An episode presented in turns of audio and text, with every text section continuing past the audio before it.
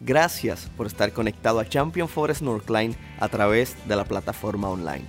Este sermón está diseñado para que sea de bendición para tu vida y la vida de tu familia.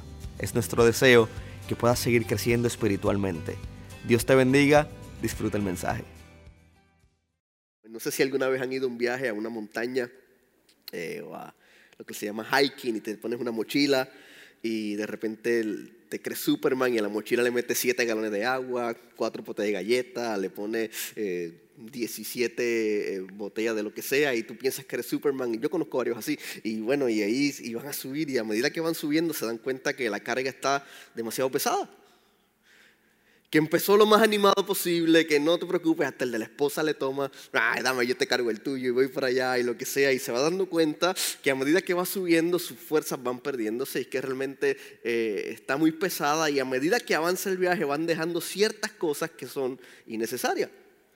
Empezó todo emocionado y ya va quitándole cositas y quitándole cositas y realmente eh, son cargas que nos impiden llegar a esa meta que tenemos. Y hoy vamos a hablar acerca de cargas innecesarias, cargas innecesarias. Dice una persona, una, una muchacha, dice, por muchos años pensé que era una hija de Dios con rumbo al cielo. Cuando era niña, pequeña, me involucraba en muchas actividades de la iglesia, la escuela dominical, el culto para jóvenes, la escuela bíblica de verano, hasta memorizar muchos versículos bíblicos. Incluso tenía asistencia perfecta en los grupos de vida. ¿Alguien tiene asistencia perfecta en los grupos de vida aquí? No, la persona sí, decía ella. Y aprovecho cada semana 6.30 tenemos grupos de vida. Hay un grupo de vida para cada persona. Así si quieres más información, ahí al final del servicio te puedes conectar con alguno de nosotros. Esa persona dice, tengo asistencia perfecta en la escuela bíblica. Eh, trataba fuertemente de ser una niña buena, complacer a mi pastor, complacer a mis padres, complacer a mis maestros, complacer a mis abuelitos. Y cuando llegué a ser joven, era muy difícil ser buena. ¿Alguien ha experimentado eso? De niño, chulería. Cuando vas creciendo... Mm, era muy difícil ser buena. Exteriormente parecía que estuviera viviendo la vida cristiana exitosamente, pero interiormente había un conflicto muy grande en mi corazón. Enseñaba estudios bíblicos a otras damas. Pensaba que tenía mucho, mucho, mucho conocimiento de la escuela bíblica. Enseñaba en los dramas, enseñaba en todo tipo de actividad. Siempre estaba conectado a la iglesia. Otras personas me consideraban una cristiana modelo porque era esposa de un misionero. Todas estas muestras sinceras exteriores de espiritualidad no hacían nada más que sustentar mi egoísmo, decía ella. No hacían nada más que sustentar mi orgullo, que satisfacer las necesidades de mi alma. Mi respuesta a mi problema era siempre hacer muchas buenas obras, sobre buenas obras, sobre buenas obras para que mis sentimientos negativos se fueran de mí. Dice que esta lucha constante caracterizó su vida completa.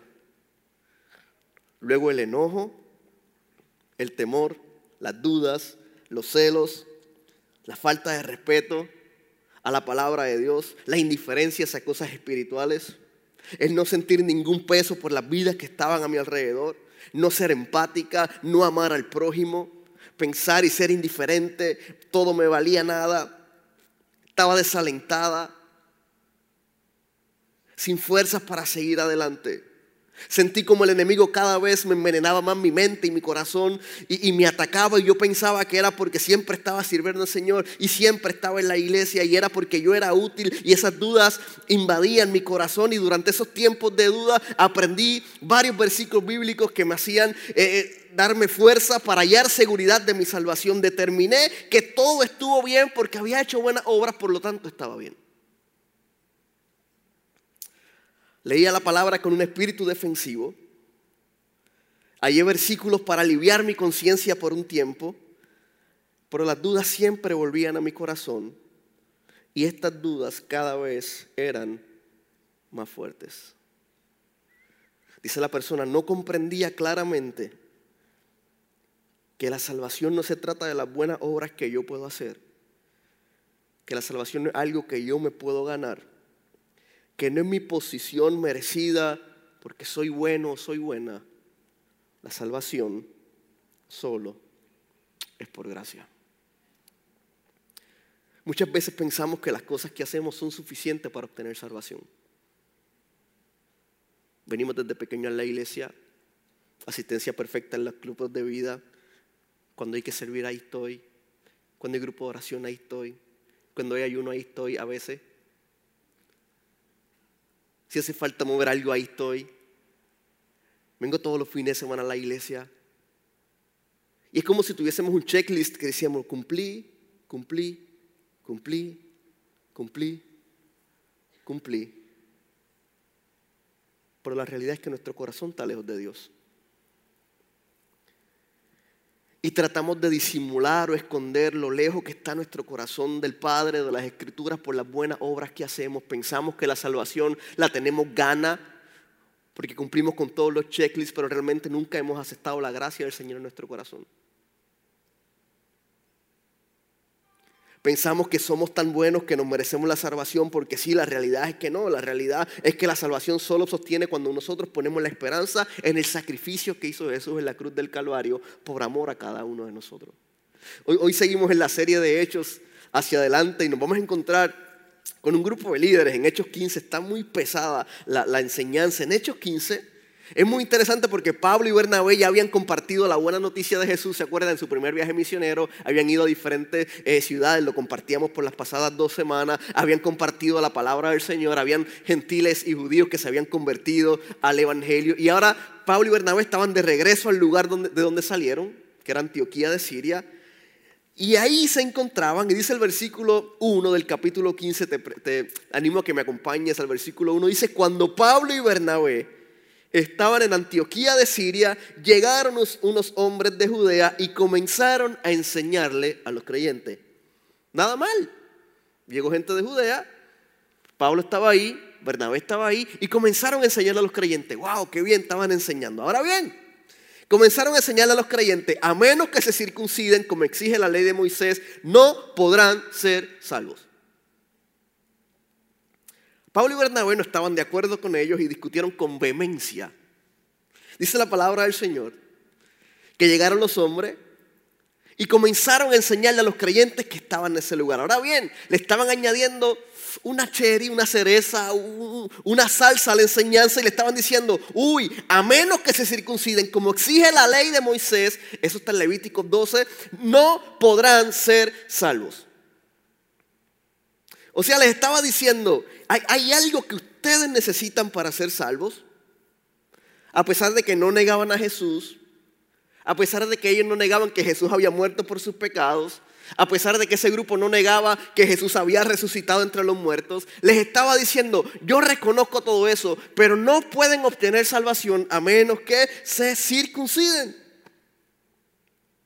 Ellos no comprendían que si yo tengo que hacer algo para ser salvo, estoy invalidando el sacrificio que hizo Jesús en la cruz. O sea, en el momento que yo piense que yo tengo que hacer algo para ganarme la salvación, que yo tengo que hacer buenas obras para ser salvo, que yo tengo que portarme, estar derechito, que yo tengo que venir todos los fines de semana a la iglesia, que yo tengo que ayudar al, al, pobre, que yo tengo que cruzar la ancianita, que yo tengo que ayudar siempre, que yo tengo que hacer todo lo bueno y nunca equivocarme, entonces obtengo salvación, no entendí nada. La salvación es por gracia. Ahora no vayan a decir, no, pues me porto mal. No, no, no. También la palabra dice, ahora bien, usen esa libertad para hacer lo que ustedes quieran. ¿Verdad? No somos salvos por obras, pero somos salvos para hacer buenas obras, porque esas obras demuestran que somos salvos. Pero las obras solas nunca pueden salvar a un ser humano. Jesús nos salva. Pero solo después de que hayamos guardado la ley de Moisés, pensaban ellos. Sin embargo, lo que estaba Pablo enseñando era que la salvación solo viene de poner la fe en Jesús. Pablo estaba enseñando, yo no me puedo salvar por mis propios méritos. Yo no soy lo suficientemente bueno. Yo necesito a Jesús. Tú necesitas a Jesús. E-, este problema que estaba surgiendo necesitaba ser resuelto lo antes posible porque si no, imagínate, eso se iba a regar. Claro, el chisme no se, no se riega, ¿verdad? Se ríen porque ya. Empezaba así y ya que él le sacaba punta y el otro y el otro, y ya cuando llegaba al otro lugar te decía, no, no solamente tienes que circuncidar, tienes que circuncidarte, tienes que hacer esto, tienes que hacer lo otro. Si ese problema no se hubiese resuelto al momento, hubiese ocasionado un problema gigantesco. Posiblemente usted y yo estuviésemos aquí hoy en este lugar hablando de otra cosa. Ellos decidieron, es necesario arreglar este problema que se está levantando. Hay una falsa doctrina que se está levantando. Hay una falta de enseñanza. Habían falsos maestros que estaban diciendo, qué bueno que crees en Jesús, qué bueno que lo aceptaste, qué bueno que crees en su muerte, qué bueno que crees en su resurrección. Pero si no te circuncidas, I'm sorry, no hay salvación. Si eso no hubiese resuelto de la manera en que se resolvió, gracias a Dios, hoy estuviésemos brindando el mensaje equivocado de la salvación. ¿Alguien aquí se cree suficientemente bueno para ser salvo? Quiero ver tu manita. ¿Alguien piensa que se gana la salvación porque ha hecho siempre buena obra? Levántame su mano, las quiero ver. La salvación es por gracia. Y la gracia es un favor inmerecido. Es un regalo inmerecido. Dice la palabra del Señor que Pablo y Bernabé no estaban de acuerdo con ellos y se acuerdan, discutieron con vehemencia. Vehemencia significa compasión, vehemencia significa con intención, vehemencia significa que estaban hasta un poco salvajes defendiendo eso. O sea, no dijeron, ah, no, bueno, sí, no hay problema. No, dijeron, no, eso está mal, pelearon con vehemencia. Hay discusiones y hay discusiones, ¿sí o no? A veces usted discute tranquilo, a veces usted discute apasionado, ¿no? Porque está defendiendo un punto. Pablo estaba peleando y discutiendo con vehemencia acerca de ese tema porque había que resolverlo lo antes posible, porque esa falsa enseñanza podía alejar a la gente del Evangelio de Cristo.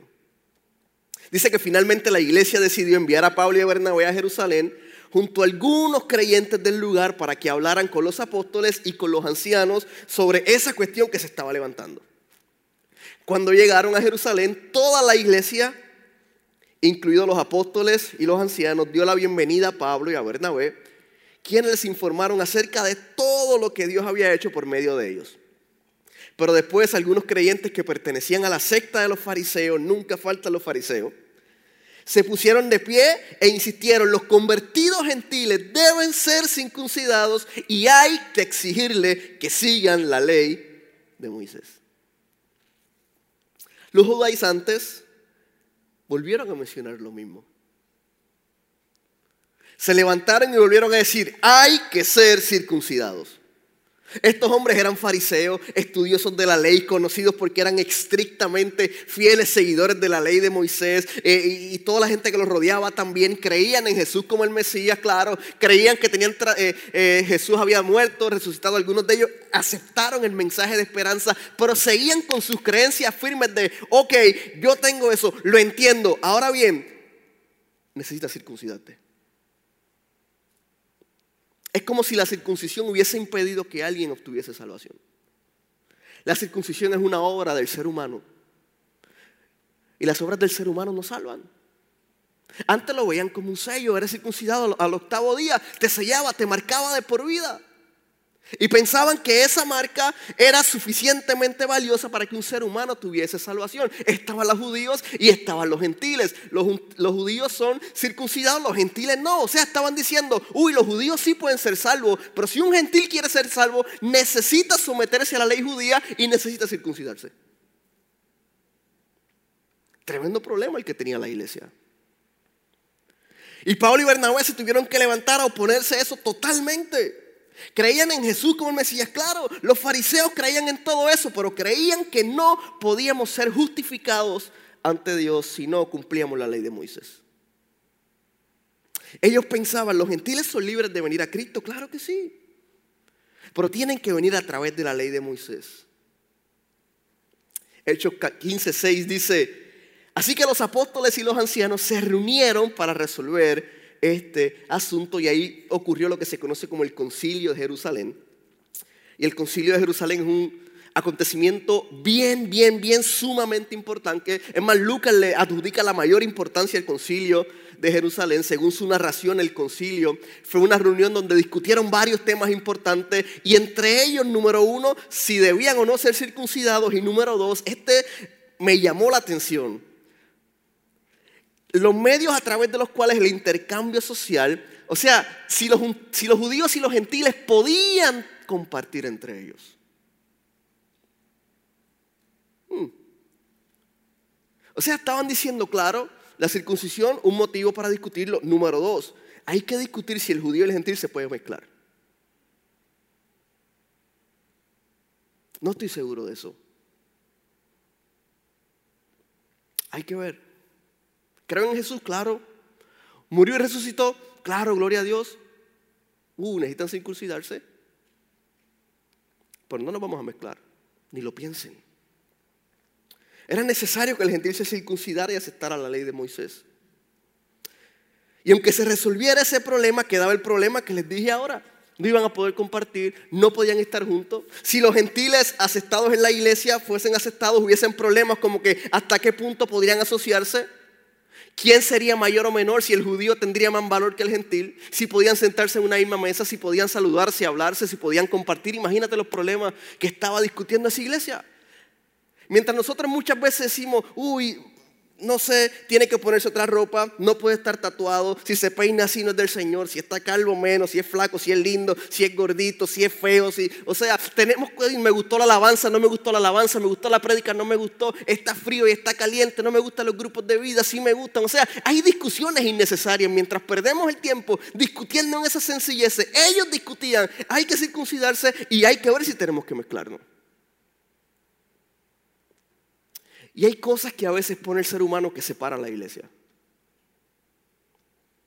Hay, hay, cosas, hay dogmas que pone el ser humano que rechaza a lo mejor otro tipo de comportamiento. Y hay gente que no se acerca a la iglesia porque sienten que la iglesia los rechazan por su estado físico exterior cuando realmente Dios ve el corazón. Lamentablemente ponemos sello en las personas. Lamentablemente decimos tú sí, tú no. Lamentablemente si viene una persona vestida de otra manera o con otra cosa o, con cierto tipo de comportamiento, a veces hasta le sacamos el cuerpo porque decimos, uy, yo creo que esa persona no puede alcanzar la gracia del Señor. Déjame decirte algo, si tu corazón se acercó a la gracia del Señor no es porque eres lindo, es porque Dios tuvo gracia y misericordia contigo y esa misma gracia y misericordia la tiene con cualquier ser humano. Pero hay que entenderlo. Queremos alcanzar a todo tipo de gente pero no estamos dispuestos a abrazar a todo tipo de gente. Queremos que todos conozcan a Jesús, pero hay ciertas personas que no queremos presentarle a Jesús. Queremos que todos reconozcan que en Jesús hay salvación y esperanza, pero rechazamos con nuestras acciones esa, esa esperanza que alcanzó nuestra vida. Queremos ver una iglesia llena, pero muchas veces no estamos dispuestos a negociar ciertos estilos o ciertas preferencias y nos alejamos por cosas únicamente humanas cuando la gracia del Señor cruza cualquier frontera. Mientras ellos peleaban, tiene que circuncidarse, nos podremos sentar a la mesa o no. Jesús les estaba recordando, mi gracia es suficiente para todos ustedes. Mi amor es suficiente para todos ustedes. Y ahí estaba ese conflicto. Dice que en la reunión, después de una larga discusión,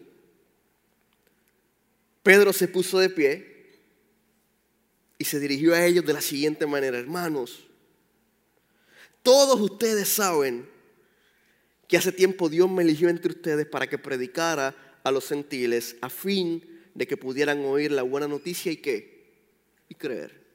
Pedro les estaba diciendo, uy, después de que estaban discutiendo, después de esa gran discusión, Pedro se pone de pie y le dice, ¿se acuerdan? Ustedes saben que hace tiempo a mí Dios me eligió entre ustedes para que predicara la buena noticia. Ah, esa buena noticia no es solamente para los judíos, no es para un grupo selecto, no, es para los gentiles. Y un gentil es todo aquel que no es judío. Tú y yo somos gentiles. Y Pedro se había levantado para compartir esa buena noticia. ¿Sabes qué? Esto nos enseña cuatro cosas, bien rapidito. Número uno, Dios nos ama a todos por igual. Dile al de al lado, Dios te ama por igual, díselo. Dios te ama por igual. Está feito, pero Dios te ama por igual. Y me encanta porque dice, Dios conoce el corazón humano y Él lo confirmó. Y Él confirmó que acepta a los gentiles al darles que el Espíritu Santo tal como lo hizo con quién? Con nosotros. Sea, Él le está recordando, Dios conoce el corazón humano, número uno.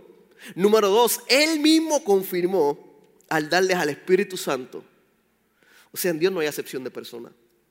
En Dios no hay favoritismo. Vemos esto una y otra vez en la Biblia, lo vemos en Hechos 10:34, en Romanos 2:11, en Gálatas 2:6. Dice, en Dios no hay acepción de personas ni hay favoritismo. Uy, pastor, es que no he venido a la iglesia en seis meses, Dios te ama.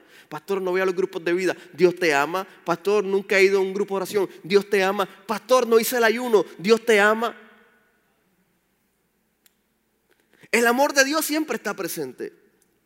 Y yo no puedo hacer algo tan malo para que Dios me ame menos, siempre lo digo. Ni puedo hacer algo tan bueno para que Dios me ame más. Es imposible. El amor de Dios siempre está presente y nos ama a todos por igual. Al puertorriqueño, al dominicano, al colombiano, al venezolano, al mexicano, al salvadoreño, al guatemalteco, al de Estados Unidos, al de China, al de Asia, a cualquiera. Dios nos ama a todos por igual porque en Él no hay barreras, aunque nosotros pongamos barreras.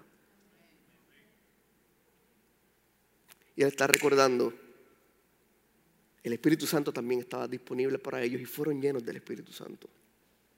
Pedro empezó con una lección de historia, recordando la obra que Dios ya había hecho. Pedro señaló que Dios había recibido a los gentiles por completo sin que se hubiesen circuncidado. Porque no hay obra humana, es por la gracia del Señor. Pedro le estaba recordando a los presentes, ya eso se había resuelto hace tiempo.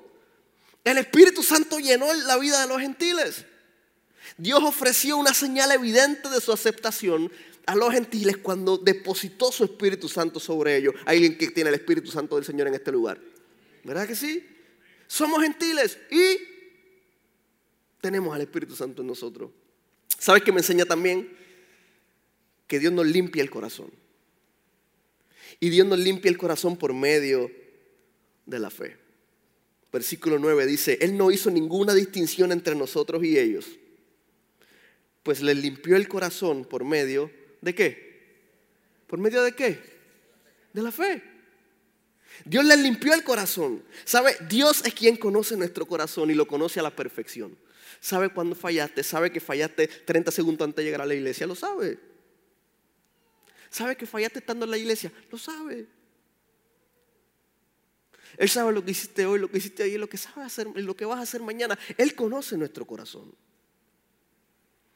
Pero que Él conozca nuestro corazón no impide que nos ame y nos limpie.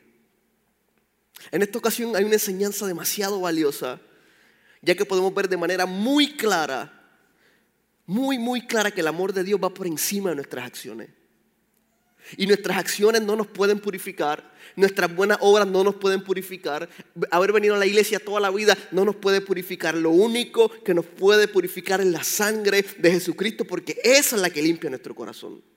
Dice Primera de Juan 1, versículo 7, si vivimos en la luz, así como Dios está en la luz, entonces tenemos comunión unos con otros y la sangre de Jesús, su Hijo, nos limpia de algunos pecados. ¿De qué?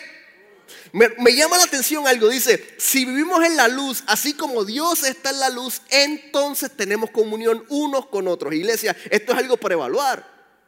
Espérate, el Espíritu Santo está conmigo. A, ver, a ver si Dios está conmigo. ¿Tengo comunión con mis hermanos, sí o no? Uy, de repente no. Hmm. Está poderoso el versículo porque dice, eh, así como Dios está a la luz, entonces tenemos comunión unos con otros. Y al tener comunión unos con otros, y no por mi acción, sino por la fe que tengo en Él, su sangre me limpia de todo pecado. Claro, porque nunca faltan esto. Si afirmamos que no tenemos pecado, uy, de esos no faltan. Pastor, yo no soy perfecto, pero uff, la línea está ahí arriba. ¿Conoce el término semiperfecto? ¿no? Así, más o menos así en mi vida. Yo no soy perfecto, pero no le hago daño a nadie, yo soy bueno, yo ofrendo, pastor, uy, usted no tiene idea de lo que yo ofrendo. Uh. Todo el día canto alabanza. Y si me doy en el dedito gordo del pie, canto. No sé si digo aleluya, pero canto pero soy casi perfecto. Y, aquí está diciendo, si afirmamos que no tenemos pecado, lo único que hacemos es lo siguiente, engañarnos a quién? A nosotros mismos. Nos engañamos nosotros mismos y la realidad es que no vivimos en la verdad.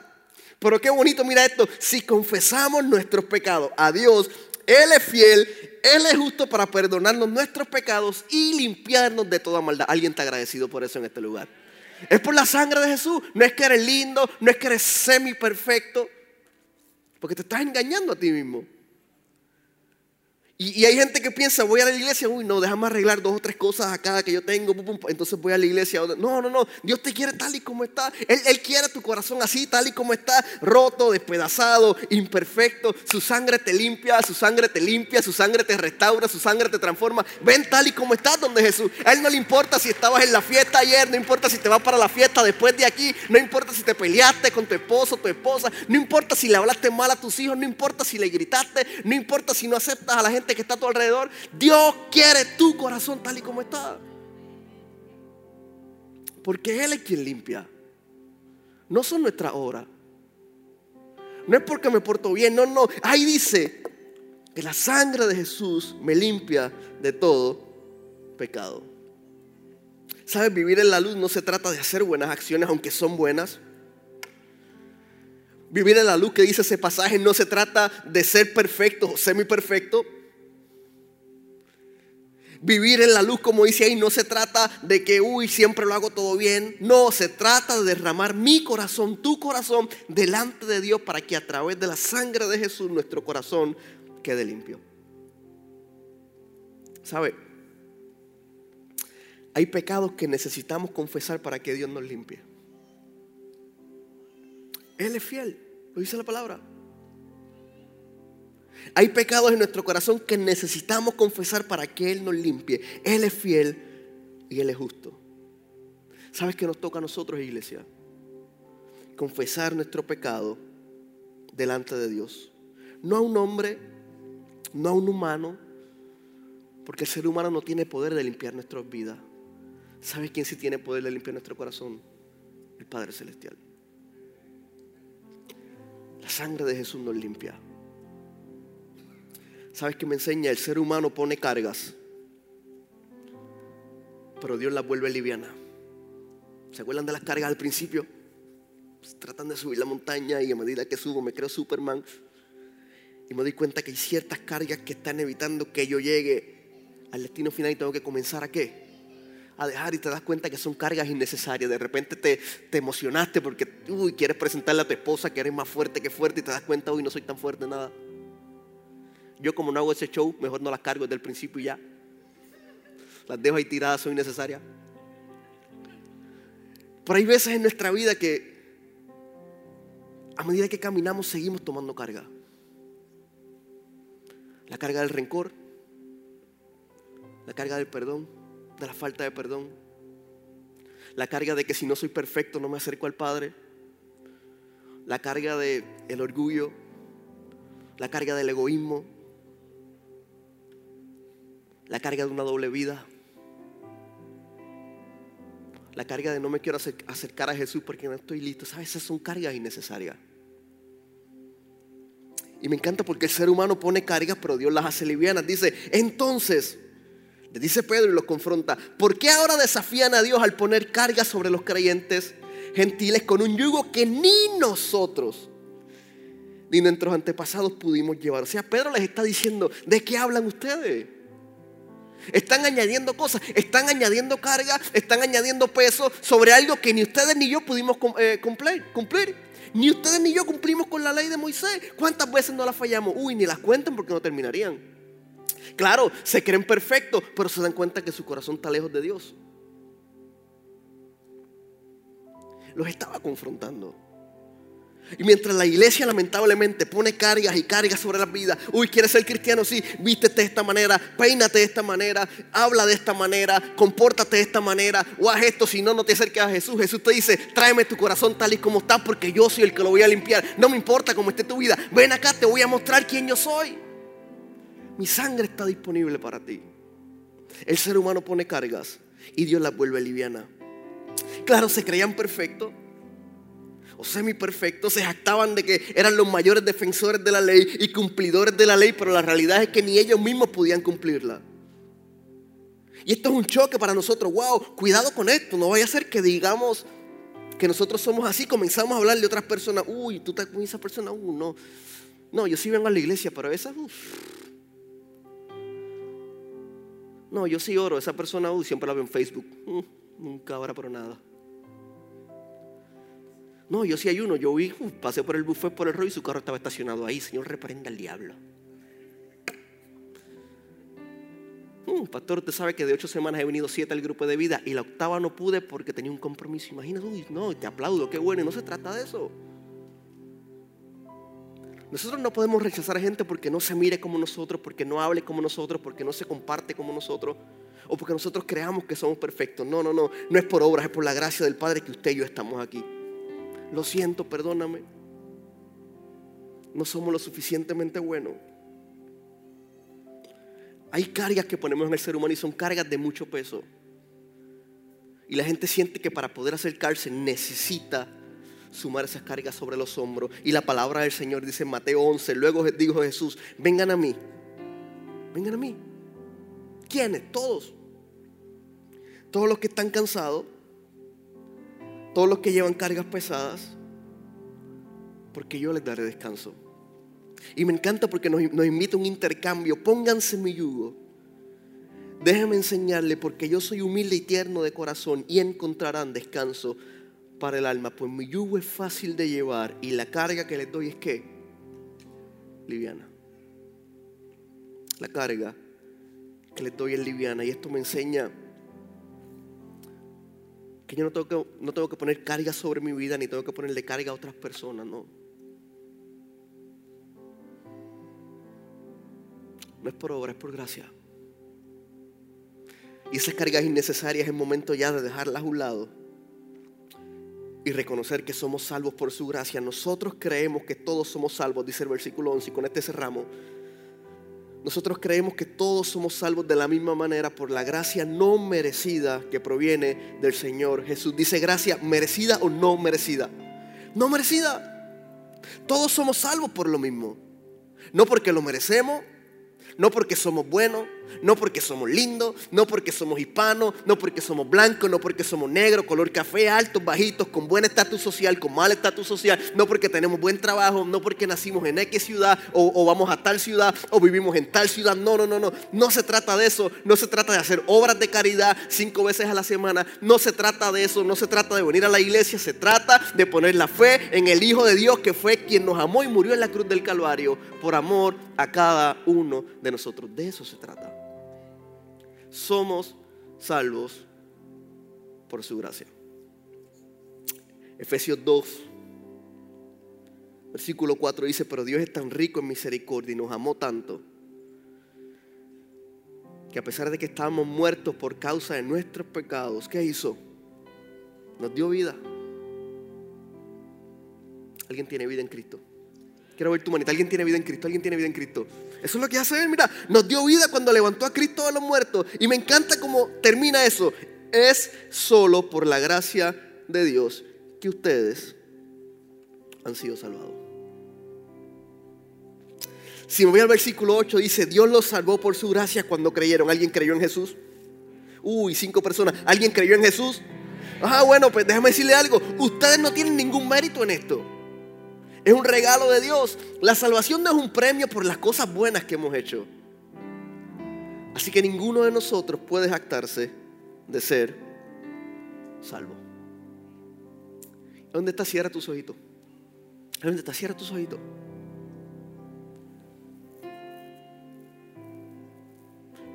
Y de repente reflexiona en tu vida. Uy, yo pensé que porque era bueno Yo pensé que era que hacía buena hora. Yo pensé que es porque había ido toda la vida a la iglesia. Y hoy la palabra nos está recordando, no es por las buenas obras, gracias por todo lo que hace, qué bueno. Pero es por la gracia de Cristo. Y sabes, a lo mejor estaba aquí, estás aquí hoy. Mientras yo hablaba, reflexionabas en tu vida.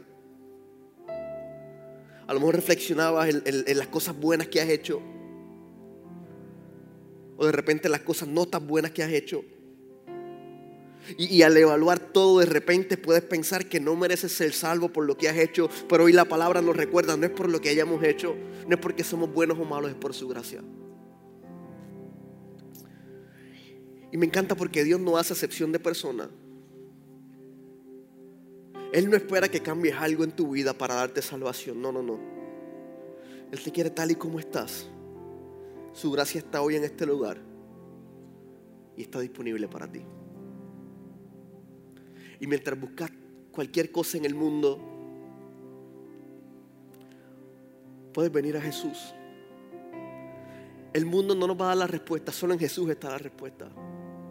La respuesta no está en las obras, solo en la gracia y la misericordia del Señor. Ven a Él, ven sin miedo, ven sin reserva. A lo mejor ves tu vida como un fracasado, lo intentas una y otra vez y nada, y piensas que no te puedes acercar a Cristo. Sabes que su gracia está disponible para ti hoy.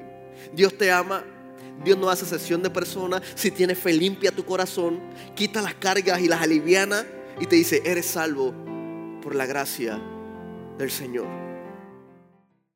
Gracias por haber estado con nosotros hoy.